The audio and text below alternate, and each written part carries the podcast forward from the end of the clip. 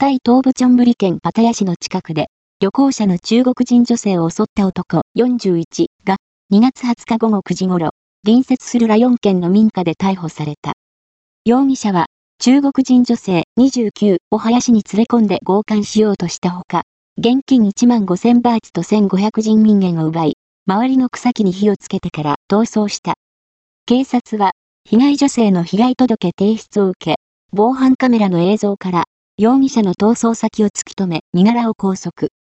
容疑者の写真を被害女性に送り犯人であることを確認してから、ティップと名乗る容疑者を逮捕した。